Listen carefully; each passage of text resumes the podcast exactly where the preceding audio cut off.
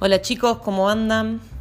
Vamos a seguir en la clase de podcast de hoy con la revolución libertadora, ¿sí? Lo que vimos la clase pasada fue más que nada introductorio para poder darnos un panorama de cómo había sido el golpe al gobierno de Perón y hoy nos vamos a adentrar un poquito más al proyecto político que tuvo eh, este gobierno militar eh, vimos un poco cómo se alternó eh, entre Leonardi y Aramburu, ¿sí? porque Leonardi no representaba em, la opinión mayoritaria de la Junta de Gobierno, entonces vamos a ver un poco el proyecto que termina quedando, eh, al que se vincula directamente lo que fue la Revolución Libertadora, que fue el proyecto de Aramburu, y cómo se reestructura toda la escena política y económica a partir de este nuevo gobierno de facto. En principio, y algo que nosotros ya discutimos un poco, lo primero que va a presentar Aramburu cuando asuma el poder va a ser toda una serie de medidas que apuntan a la desperonización.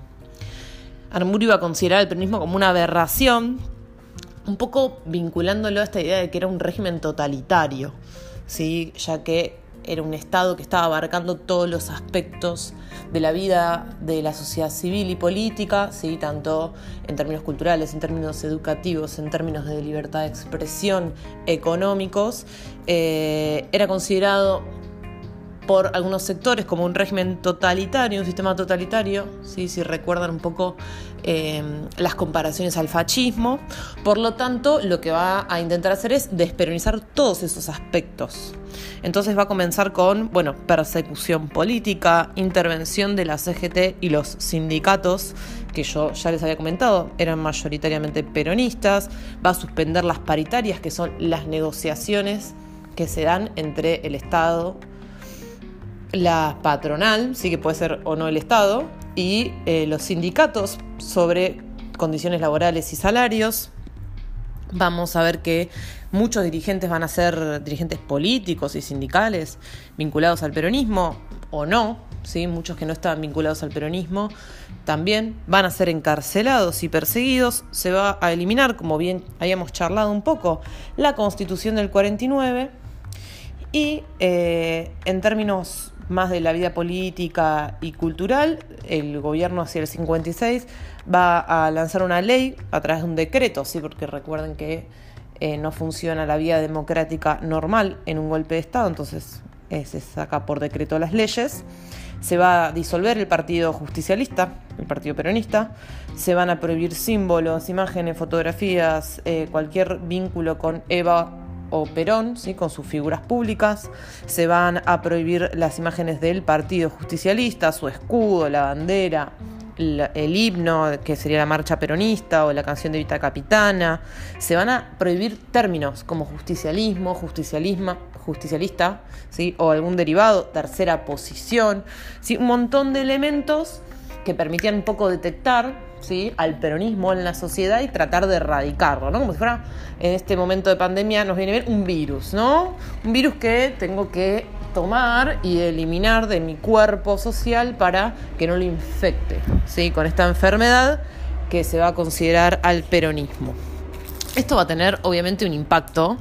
Nosotros vamos a dar la clase que viene en lo que yo les vengo adelantando y para mí es muy interesante, en la resistencia peronista, es decir, va a haber una reacción de los sectores peronistas, pero también va a tener un impacto sobre los sectores que no eran peronistas, porque el peronismo había transformado tanto la vida política y económica del país que eliminarlo del juego hacía que todas las demás fichas de la sociedad argentina se moviesen, ¿sí? tuvieran que cambiar de posición, reacomodarse. Uno de los de las consecuencias más importantes que vamos a ver y que va a, existir un poco durante todo el, el periodo en que el peronismo esté proscripto va a ser eh, tensiones y discusiones adentro del partido, el segundo partido más importante que iba a tener la Argentina en ese momento, que era la Unión Cívica Radical. La Unión Cívica Radical había sido, hasta el momento del peronismo, en democracia, ¿sí? en los momentos donde se podía elegir, eh, el partido más importante que había tenido la Argentina. Con la llegada del peronismo queda desplazado, pero una vez que el peronismo es corrido de la escena, em, la Unión Cívica Radical va a tomar muchísima relevancia en el panorama político nacional. El Comité Nacional, ¿sí? la Unión Cívica Radical se organiza a través de comités, ¿no? Municipales, provinciales, nacional, ¿sí? Como en diferentes jerarquías. El Comité Nacional, que diríamos tiene los, los dirigentes de mayor jerarquía que toman decisiones, va a decir, bueno, apoyamos al nuevo gobierno y apoyamos la proscripción, apoyamos como las medidas que se están tomando. Un poco con eh, una esperanza ¿no? de poder volver a ser el centro de la política de la Argentina. Pero vamos a ver que no dura tanto como esta fe, esta esperanza, esta sensación de que va a estar todo bien, apoyamos a este gobierno militar. Cuando se normalice somos los campeones, una cosa así, ¿no? Porque la idea de este gobierno militar, y vamos a ver que en general son todos así, hasta el golpe de Onganía, era bueno, normalizamos la situación y nos vamos. Los militares venimos a resolver un problema por una cuestión de seguridad nacional interna, pero nos retiramos, no tenemos pretensiones de gobernar el país. ¿sí? Entonces, siempre que había un golpe, que era algo que estaba medio normalizado, ¿sí? la posibilidad de que las Fuerzas Armadas tomen el poder, se sabía que en un periodo de tiempo relativamente breve se iba a normalizar la situación democrática. Pero bien, como les decía, no les va a durar mucho las esperanzas. Hacia el 56 el partido se va a fracturar. ¿Por qué? Justamente por la pregunta de qué hacemos con el peronismo. No con Perón, que se ha ido, al exilio, ¿sí? sino con el movimiento peronista, ¿sí? con toda la gente que había apoyado al peronismo, que estaba todavía habitando en la Argentina, que tenía pretensiones de, de que vuelva el peronismo y que y que no estaban siendo contenidos. Va a surgir dentro de la Unión Cívica Radical del partido un movimiento que se va a llamar Movimiento de Intransigencia y Renovación, o MIR, ¿sí? a cargo de Arturo Frondizi, que lo que un poco debatía, ¿sí? como bien se debatió en su momento entre Leonardo y Aramburu, era, bueno, el peronismo no hizo todo mal. Hubo elementos de sus políticas de Estado y algunas conquistas que se consiguen durante el peronismo que eran acertadas y que quizá la estrategia sea acercarnos a las bases peronistas, ¿no? A esta gente que apoyaba el peronismo. Un poco con fines electorales, ¿no? Nos conviene que los peronistas sean de la Unión Cívica Radical. Y un poco por coincidencias, ¿sí? Sobre la política económica, el rol del Estado. Em, y esto va a generar una tensión que se va a concretar cuando el partido se reúne en una convención nacional y se piensa en una fórmula electoral para la vuelta a la democracia, que estaba eh, a la vuelta de la esquina, porque al año siguiente em, se, efectúan las elecciones em, y asume Frondizi, justamente, y la propuesta de fórmula era Frondizi-Alejandro Gómez. hay un sector del partido sí que está a cargo de Balbín, a cargo Balbín liderando, sí, va a decir no, nosotros no estamos de acuerdo. Eh, no estamos de acuerdo con su posición sobre el peronismo, las políticas de Estado, y se va a romper en dos el partido. Va a existir la Unión Cívica Radical del Pueblo, ¿sí? liderado por Balbín, y la Unión Cívica Radical Intransigente, liderada por Frondizi. Vamos a ver que en Balbín no, no logra llegar a la presidencia, pero en algún momento ambas posiciones de la Unión Cívica Radical van a llegar al poder, porque es algo que yo les decía hasta la vuelta de Perón en el 73 ¿sí? Todo este periodo va a vincularse a esta pregunta que se hace en este momento en la Unión Cívica Radical, que es cómo lidiar con el peronismo. Entonces van a estar las propuestas que llegan al poder, que dicen, bueno, nos amigamos y no funciona, las propuestas que buscan reprimirlo de forma más feroz, no funcionan, ¿sí? Es como, bueno, la mayoría de la población, o un sector muy mayoritario de la población, se reconoce peronista, hay que lidiar con esto y no se encuentra una fórmula. Em, vamos a ver en términos económicos, ¿sí? después nos vamos a meter más a fondo con, con qué pasa con Frondizi en la presidencia, en la Unión Cívica Radical, ¿sí? lo vamos a seguir eh, analizando, pero en relación a la, a la revolución, a la llamada revolución libertadora, vamos a ver que el plan económico va a ser, bueno, salgamos de esta política del Estado protector de bienestar y volvamos a las bases del liberalismo económico. porque bueno, efectivamente la economía argentina estaba en, una recesión, ¿sí? en una, entrando en una crisis. Se le va a pedir a Raúl Previch, ¿sí? un economista reconocido en ese momento, alguna serie de recomendaciones y, un informe de cómo actuar eh, frente al panorama económico, ¿no? Cómo lograr este viraje después de haber tenido un Estado tan presente donde toda la economía y la productividad de la Argentina pasase por el Estado a una vuelta al liberalismo. Y Prevish va a ser lo que se va a llamar el informe Prevish o el informe preliminar. ¿sí? Eh, es un informe muy famoso en donde, bueno, va a analizar Un montón de cosas que nosotros ya vimos. Y va a hacer como un diagnóstico tipo de médico sobre la economía. Así, bueno, hay una caída de lo que producimos en términos primarios, de la producción agropecuaria. Eso hace que, bueno, exportemos menos granos, vacas, ¿sí? Eso hace que tengamos menos plata porque vendemos menos, por lo tanto podemos comprar menos en el exterior, es decir, podemos importar menos y eso hace que tengamos un desbalance comercial, ¿no? Estamos gastando más de lo que está ingresando si queremos importar. Y necesitamos importar porque la industria que se había desarrollado durante el peronismo no estaba en su mejor momento. Sobre todo la industria pesada, ¿sí? Y se va a empezar a, acumular un fenómeno que no sé si ustedes conocen, pero es el de la inflación, ¿sí? que es un problema bastante cotidiano en la Argentina y además va a haber crisis, bueno, problemas de abastecimiento en torno a la energía. Y todo tiene un poco que ver con eh, lo que nosotros vimos de la crisis económica hacia el final del peronismo, ¿no? La recuperación económica europea, estadounidense, japonesa, no nos permitían seguir usando la misma fórmula para venderles productos y, y sustituir sus importaciones cuando ellos estaban en crisis.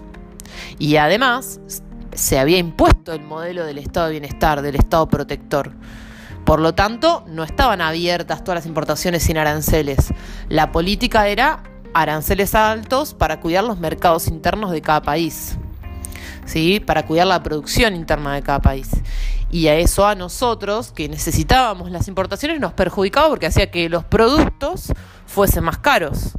Si la industria hubiese estado desarrollada, no nos hubiese importado tanto, porque bueno, no te compro a vos Inglaterra, a vos Estados Unidos, porque me pones un producto que es caro para mi moneda, que encima tengo inflación, y encima me pones un montón de impuestos para cuidar tu mercado, si yo lo puedo producir no me importa. Pero como no se estaba logrando producir a la escala necesaria, porque no se había terminado de desarrollar la industria como se quería, no se va a poder resolver este problema.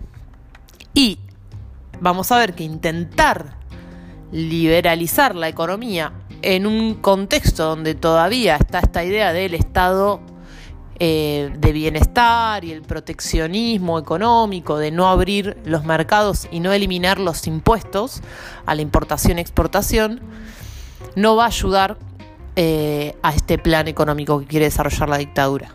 Vamos a ver que Pérez va a hacer una serie de recomendaciones. Le va a decir, bueno, muchachos, lo que tienen que hacer es devaluar el peso, reducir el déficit fiscal, ¿sí? es decir, que el Estado gaste menos plata, algo que también conocemos porque es algo de lo que se habla mucho y se habla mucho en los últimos años, congelar los salarios, ¿sí? no se puede eh, subir los salarios porque está esta idea ¿no? que llevan a un aumento de la inflación también, y volver a ser privadas las industrias del Estado, un poco para que el Estado deje de gastar plata. La Junta se debate muchísimo sobre estas recomendaciones y decide no llevar a cabo todas porque tenían mucho miedo de la reacción social, ¿no? Esto de avanzar sobre un montón de reivindicaciones que había tenido el peronismo, que había obtenido para los sectores más empobrecidos. Em, y bueno, el miedo a una reacción que nos pudiese controlar la dictadura. Entonces deciden ir tomando algunas de manera paulatina y dicen, bueno, devaluamos el peso, ¿sí? Para que eh, tengamos más capacidad de compra y eliminamos el IAPI, o sea, el operativo del IAPI se desmantela. Esto no es suficiente, ¿sí? no tiene los resultados esperados y va a suceder algo que va a cambiar muchísimo la historia de la Argentina en términos productivos y económicos, que es que en función de esto se va a decidir incorporar a la Argentina al FMI y al Banco Mundial. Que si ustedes recuerdan, nosotros vimos que surgieron con los acuerdos de Bretton Woods, ¿sí? Em, cuando se decide que el patrón de intercambio sea el dólar y se decide consolidar estos organismos bancarios de financieros y de crédito internacionales que resultan siempre muy desiguales por la participación que tienen y lo que demandan a los estados cuando les prestan. Y bueno, eh, es cuando nosotros nos incorporamos durante este gobierno de Aramburu, cuando empecemos a acceder a ese crédito y empecemos el endeudamiento de la Argentina, ¿sí? que va a crecer y crecer y crecer hasta, hasta hoy.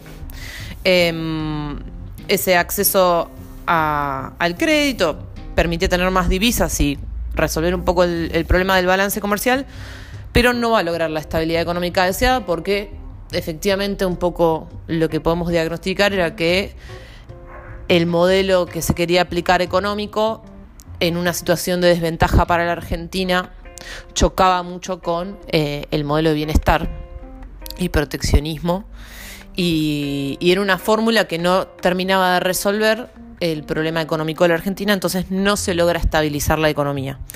Pero bueno, va a empezar a crecer el endeudamiento, ¿sí? que siempre termina siendo un problema. Además, ustedes saben, entre más uno se endeuda, menos se puede endeudar a futuro, ¿no? Porque sos un moroso, debes y no podés pedir, eh, seguir pidiendo tan fácil o vas a seguir pidiendo y van a aumentar los intereses, o sea, vas a deber cada vez más plata. Bien, vamos a ver eh, después cómo se resuelve un poco, ¿sí? Esto, este problema de, la recesión económica en la Argentina con justamente Frondizi. Vamos a ver que la cuestión de cómo resolver lo político y cómo resolver lo económico lo vamos a encontrar en la figura de Frondizi, ¿sí? con el desarrollismo y, un plan de acercamiento al peronismo y vamos a ver qué pasa con eso, para no spoilearles. No les voy a decir nada más. Eh, así que vamos a ver cómo cierra el ciclo económico con el desarrollismo. La clase que viene vamos a hablar sobre la resistencia peronista, que tiene un poco de épica. Y siempre recuerden que tenemos las clases los viernes y a las 3 de la tarde, que ahí vamos a ir viendo siempre fuentes, imágenes, videos, quizás canciones eh, afiches, como ya vimos, em, para poder charlar un poquito sobre este contenido, sacarnos las dudas eh, y, y pensar un poco estos procesos, tener nuestras propias reflexiones. Esto es todo por hoy. Cualquier duda que tengan o comentario, ¿sí? Eh, me lo pueden hacer por el chat. Y nos estamos viendo los viernes a las 3. Un saludo muy muy grande. Buen fin de semana.